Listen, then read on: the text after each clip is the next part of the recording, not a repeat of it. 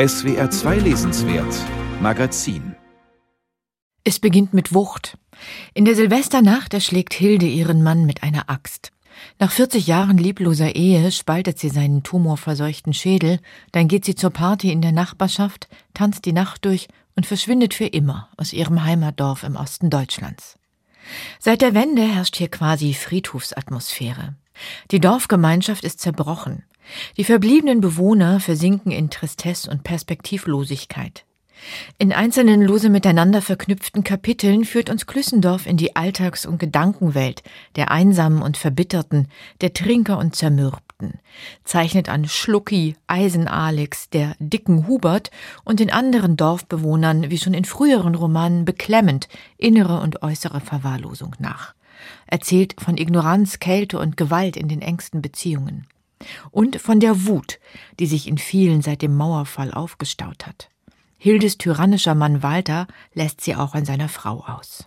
Seine Feindseligkeit hatte sich längst auf den Tisch, das Salzfässchen, die Uhr an der Wand übertragen. Das Ticken klang bedrohlich. Tick, tack. Er sah über sie hinweg, als wäre sie Luft. Walter verbarg seine Wut nicht mehr hinter heimlichen Attacken, etwa dass er die Spülung der Toilette nicht mehr betätigte. Er machte sie klein, entwertete und erniedrigte sie. Hast du dein Haar gekämmt? sagte er am Frühstückstisch. Dich gewaschen? Wenn sie im Weg stand, stupste er sie weg, mit dem Ellenbogen, wie zufällig. Durch den Hirntumor verändert sich Walters Wesen zum Guten und Freundlichen. Ob Hilde den Todkranken aus Erbarmen oder aus Rache erschlagen hat, bleibt ein Rätsel. Auch für Walter selbst, wie wir erfahren. Denn Angelika Klüssendorf verschränkt das Figurenmosaik auf Erden abwechselnd mit Kapiteln aus dem Jenseits. Dort trifft Walter auf andere Verstorbene des Dorfes, unter anderem auf seine Schwiegermutter. Ich bin froh, dass du da bist, sagt sie.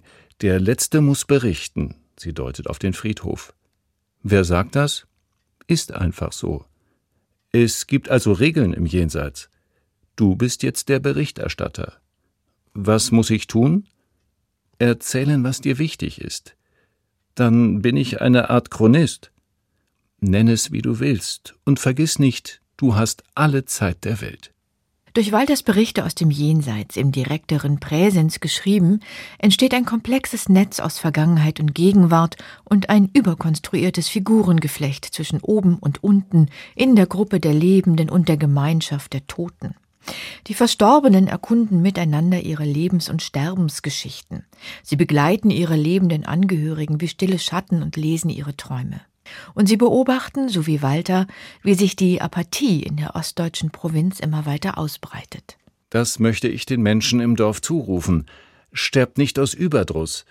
Es ist wie ein doppelter Tod. Erst das wie tot geführte Leben, dann der Tod selbst, der euch nichts von diesem Schrecken nimmt. Die Totenperspektive hat, wenn literarisch durchaus nicht neu, zunächst ihren Reiz. Doch im Laufe des Romans verdichtet sich das Personal zu einem eher anstrengenden Panoptikum. Im Jenseits tummelt sich ein Lithopädion, eine sogenannte Steinfrucht, die sich nach der Zeugung nicht entwickelt hat und im Becken der Schwiegermutter festsaß. Der schöne Karl, der beim Orgasmus starb, trägt eine Dauererektion vor sich her und Dr. Freud tritt als weiser Experte für Tod und Sterben auf. Auf Erden versammeln sich die seelischen und körperlichen Störungen wie aus einem medizinischen Lexikon.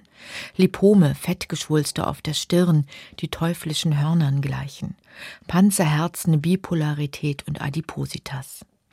Es gibt einen Biobauern, der zum Esoteriker wird, ein junges Paar aus dem Westen, das sich endlich zugehörig fühlen will, eine geschlechtsumgewandelte Uruguayerin und ein vernachlässigtes Rollschuhmädchen, das nachts in einer Hundehütte schläft.